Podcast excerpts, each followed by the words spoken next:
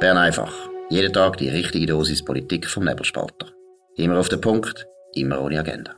Der Podcast wird gesponsert von Swiss Life, ihrer Partnerin für ein selbstbestimmtes Leben. Das ist die Ausgabe vom 25. November 2021. Dominik Feusi und Markus Somm. Ja, Sorgen haben die Schweizer wieder einmal. Auf jeden Fall ist das Sorgenbarometer heute veröffentlicht worden. Was sind da die wichtigsten Erkenntnisse?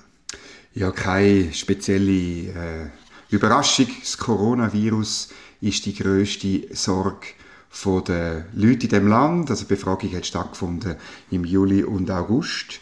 Also dort, wo die Zahlen noch viel tiefer sind als äh, jetzt.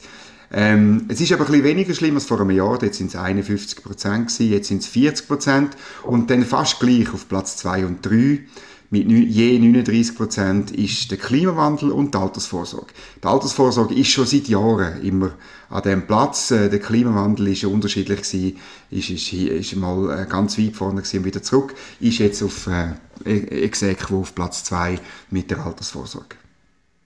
Also ehrlich gesagt muss ich sagen, es sind eigentlich, soll ich sagen, fast ein bisschen triviale Erkenntnisse. Man hat ein bisschen das Gefühl, einfach mhm. das, was in den Medien äh, sehr verhandelt wird, oder? Das ist natürlich das Klima, das ist Corona, das tut dann die Leute auch besorgen, oder ist das ein bisschen eine banale Einschätzung? Also mir ist beim Lesen der Verdacht auch gekommen und vor allem ist es ja interessant, wenn das Klima wirklich so hoch oben ist.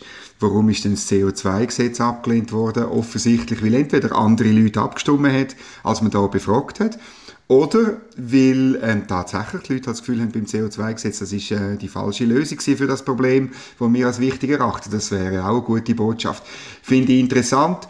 Und auch Corona ja, ist für 40 Prozent das Problem. Aber wir haben ja jetzt alle ein Zertifikat. Das ist doch kein Problem mehr, sagt einem der Alain Berset.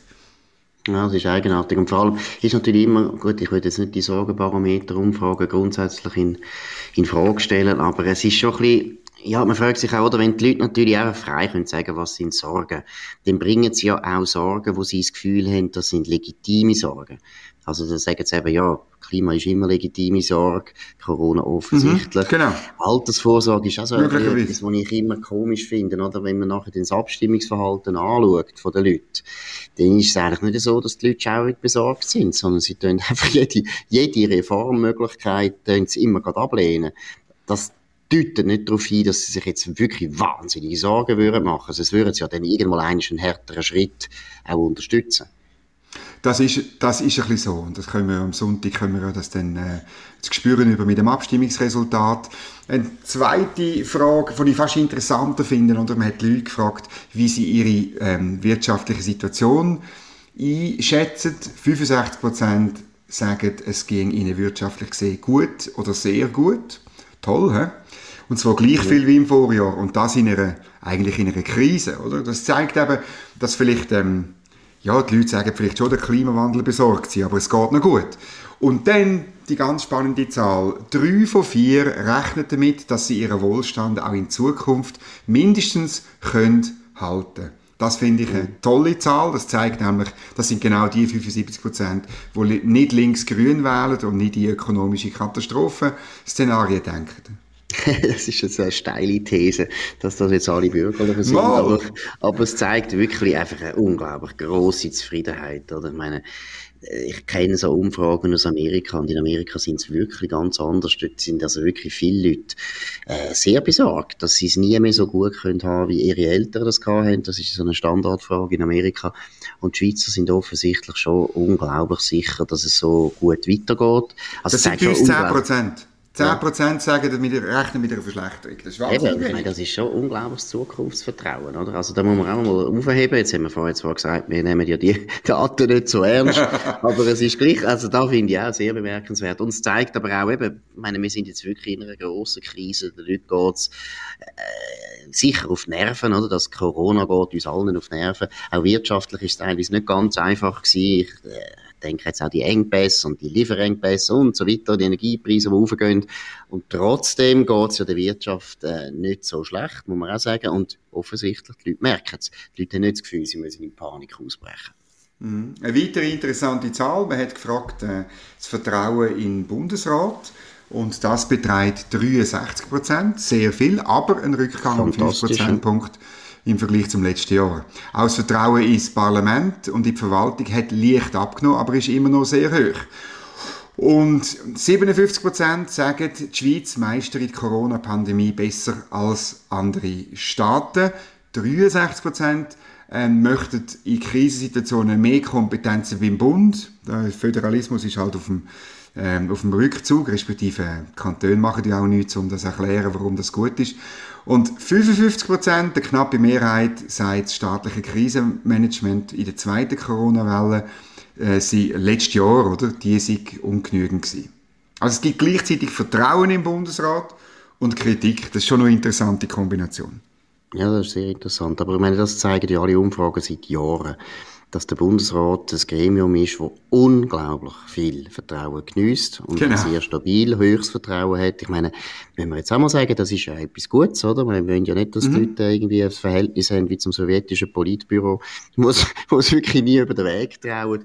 Das ist also sicher sehr positiv und ich habe dann vorher gedacht, ja, eben am Abstimmungssonntag jetzt die paar Tage wird es dann genau etwa 60 Prozent sein. Das sind dann über die 60 Prozent, die auch Vertrauen haben zum Bundesrat. Aber ich glaube schon, das ist sehr wichtig, dass man das immer wieder festhalten. Das Vertrauen in unsere Regierung und das Parlament ist sehr groß. Ab und zu ja, stört einem das vielleicht, weil man findet, ja, der Bundesrat macht Fehler, aber die Leute sehen das auch ein bisschen langfristig. Das muss man vielleicht schon sagen. Wir haben natürlich eben, weil einfach immer vier Parteien in dem Bundesrat drin sind, haben ja auch alle, die diese Parteien gewählt haben, und das sind gleich immer noch eine Mehrheit von der Bevölkerung, ja, haben ja gleich das Gefühl, sie sagen auch ein bisschen vertreten drin, oder? Das ist ja so. Und ich glaube, manchmal, ja. und bei, manchmal, weißt, bei Abstimmungen habe ich den Eindruck, wie, ähm, ähm, wenn, man, wenn man lang das Vertrauen letztlich dem Bundesrat geschenkt hat, dann gibt es irgendeine Abstimmung, wo dann plötzlich der Bundesrat verliert, um dem Bundesrat in Erinnerung zu rufen, ja, also immer kannst du nicht mit uns rechnen. Und äh, es sind auch Leute, die dann vielleicht immer für den Bundesrat gestimmt haben, die dann plötzlich sagen, ja, jetzt bei dieser Frage finde ich längst, oder? Also so Abstimmungen haben wir immer gehabt. Manchmal trifft es dann die Unternehmenssteuerreform oder, ähm, oder es, es trifft ähm, Strommarktliberalisierung oder äh, es, kann auch mal, es kann auch mal rechts eine Abstimmung gewinnen, das CO2-Gesetz.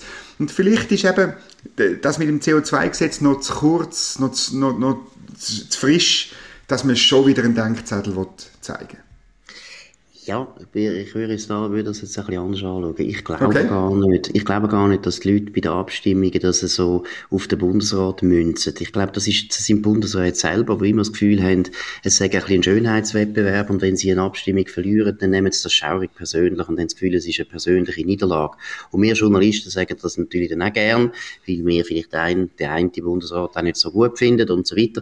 Aber eigentlich habe ich das Gefühl, dass die Schweizer eigentlich recht stark trennen zwischen der Regierung und der Abstimmungen. Weil wir sind uns so gewöhnt, seit also wirklich seit langer, langer Zeit, dass es immer wieder Abstimmungen gibt, die nicht im Sinn sind von der Regierung.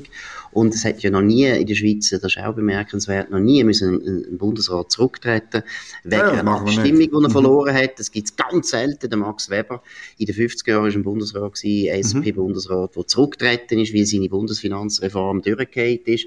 Der hat das ein bisschen persönlich genommen. Aber das ist ganz, ganz selten. Ich meine, der Bundesrat hat den EWR verloren. Der Bundesrat Bundesrat hat. Masseneinwanderungsinitiativen verloren und so weiter, aber da hat nie Konsequenzen gehabt und soll auch nicht Konsequenzen haben, weil das finde ich ist schon auch ein bisschen ein Geheimnis von der direkten Demokratie, dass man als Wähler oder Stimmbürger immer äh, über Sachfragen kann völlig unabhängig vom Bundesrat eigentlich entscheiden. Ja, und ich, also ich habe heute ein Gespräch auch noch gehabt mit Kritikern oder, von dieser Corona-Politik. Die, die, sagen, ja, wenn es am Sonntag äh, negativ rauskommt, dann ist es so, dann wird man aber weiter, oder die Strukturen wird man weiter behalten und möglicherweise halt wieder ein Referendum machen bei einer nächsten, bei einer nächsten Gesetzesrevision, wo ja so sicher ist wie das Amen in der Kirche. Und das ist natürlich der Mechanismus, oder, dass man, dass man immer wieder kann kommen und probieren und zu einem neuen Gesetz oder eine neue Verschärfung äh, Stellung nehmen?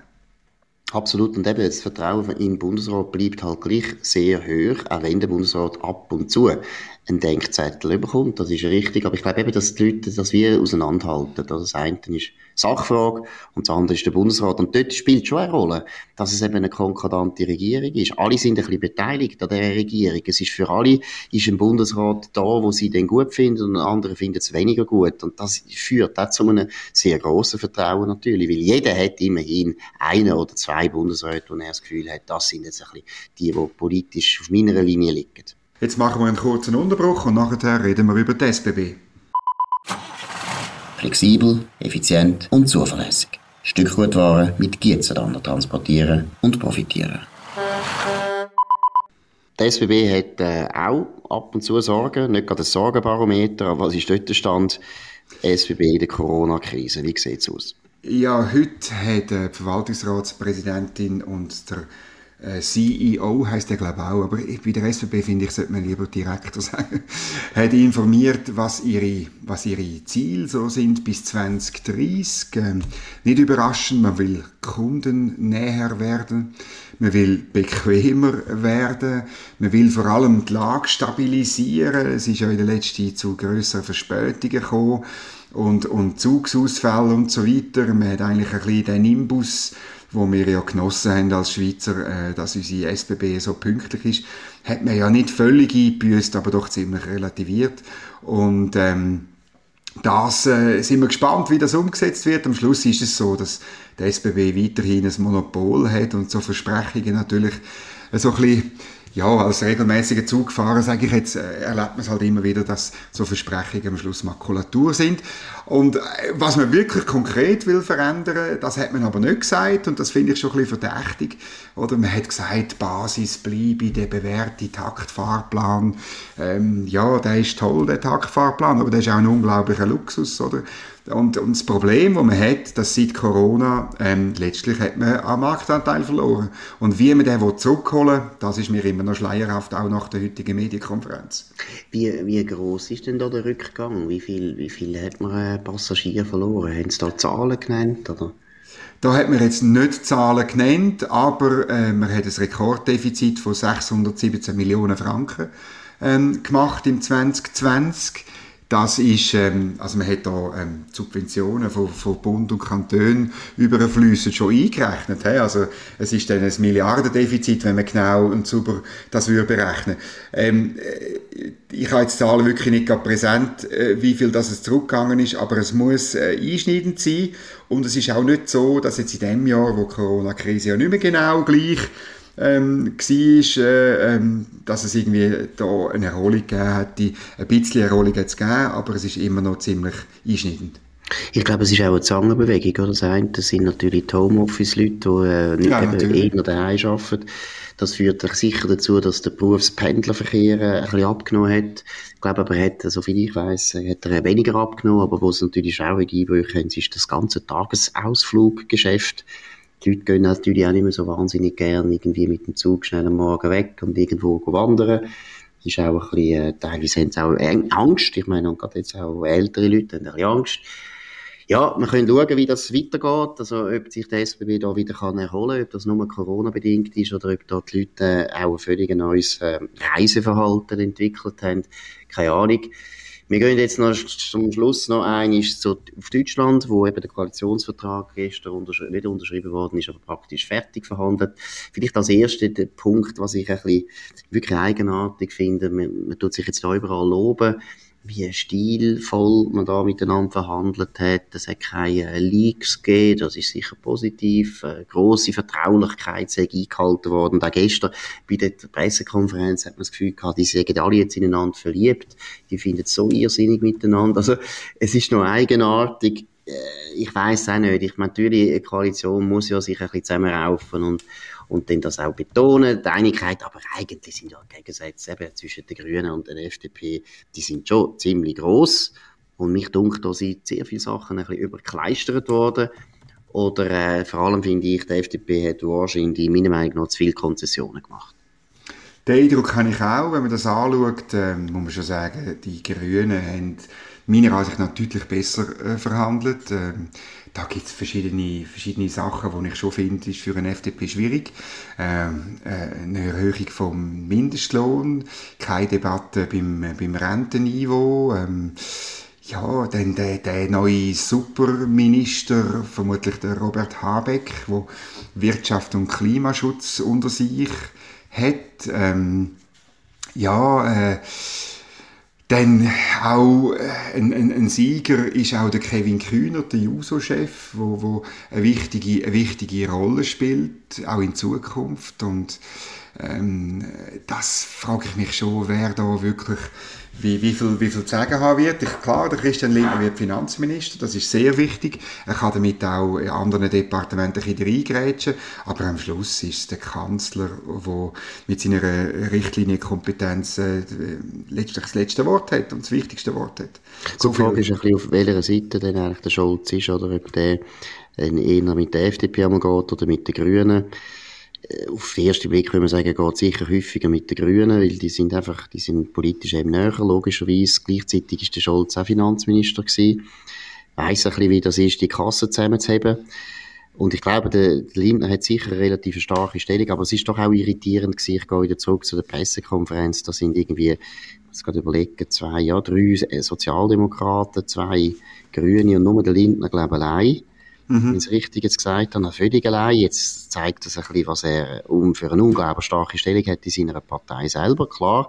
Aber äh, man hat schon ein bisschen das Gefühl gehabt, die FDP ist marginalisiert, weil letztlich da muss man schon sagen, ich meine, das ist keine Überraschung, das wissen wir, Deutschland ist äh, wahnsinnig äh, besessen, das Klima, die Klimapolitik voranzutreiben. Man sieht sich da absolut als Pionier in ganz Europa, wenn nicht in der ganzen Welt. Ich meine, da sind also Beschlüsse drin, oder? 2030 soll, der, soll auch der Kohlenausstieg fertig sein, das Atomkraftwerk genau. sowieso abgestellt. Man will da dann alles mit erneuerbaren Energien machen. Muss ich ehrlich sagen, wenn wir jetzt heute wieder mal rausschauen, ist nicht einfach, oder? Wir haben, äh, wir haben zu wenig Sonne, wir haben zu wenig Wind erneuerbare Energien und das ist auch so ein blöder Begriff. Sie reden ja immer von Wind und von Sonne.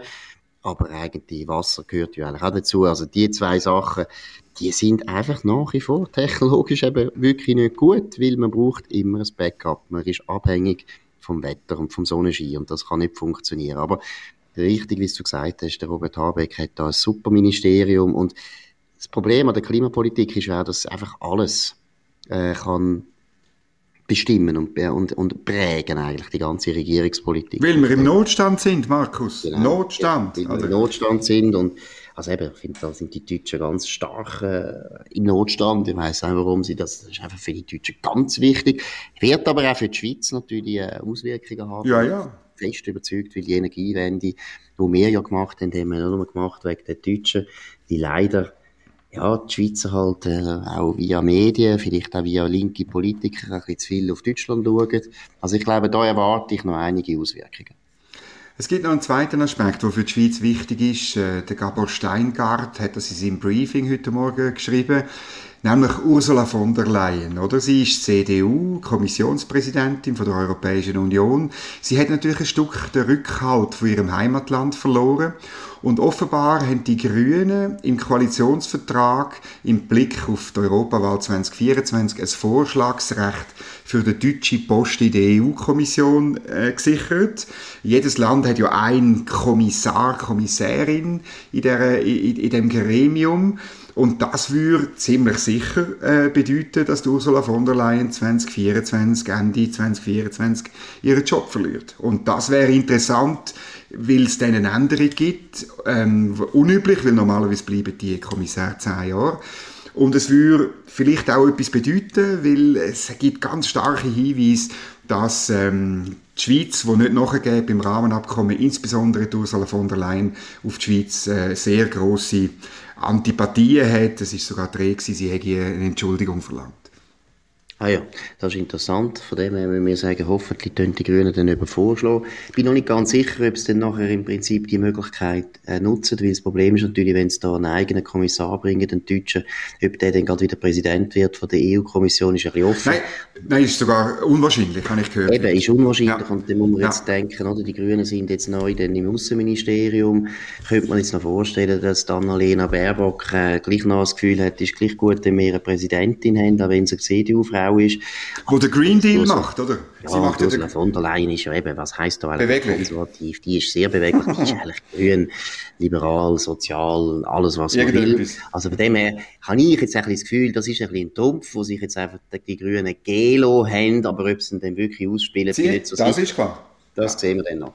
Aber was auch äh, wahnsinnig ist, oder, so Sachen, die jetzt auch für uns relevant ist, oder, sie wollen das Wahlalter auf 16 abdrucken, das finde ich, äh, vollkommen falsch. Oder ich finde, erstens mal finde ich so, so grundsätzlich, das sollte immer ein gewisser Zusammenhang sein zwischen Rechten und Pflichten. Das heißt, wenn man eben wählen darf, dann muss man auch Steuern zahlen. Mit 16 hat man ja nicht einmal Einkommen. Das finde ich eigentlich keine gute Entwicklung. Bei uns sind die Vorstöße ja in den Kantonen abgelehnt worden, was zeigt, dass es nicht so mehrheitsfähig ist. Aber in Deutschland kommt das. Oder auch, was auch wieder krass ist, oder? Ich meine, die Migrationskrise haben wir ja erlebt in Deutschland. Sie machen eigentlich Abschiebungen jetzt noch schwieriger. Also dort sind ganz viele Sachen drin, wo ich finde, das ist sehr eine grüne Politik, will sagen, sehr unrealistisch, teilweise fast ein bisschen gefährlich, weil es unrealistisch ist. Also da kommt noch einiges auf Deutschland zu.